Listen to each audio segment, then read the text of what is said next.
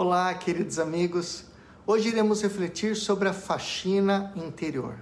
Há um provérbio chinês que diz: A gente todos os dias arruma os cabelos. Por que não o coração? Para encontrarmos a felicidade interior, é necessário adentrarmos em nosso coração todos os dias para colocarmos em ordem aquilo que está fora do lugar. Às vezes, passamos por situações difíceis que colocam em desordem e desequilíbrio o nosso interior. É como se o nosso coração fosse uma biblioteca cheia de livros e de repente passa um furacão e joga cada um deles das prateleiras ao chão.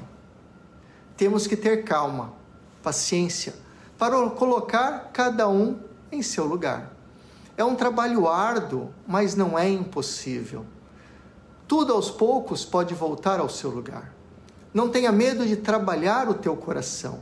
Dê tempo para estar com você mesmo, para olhar cada coisa fora do lugar e arrumar.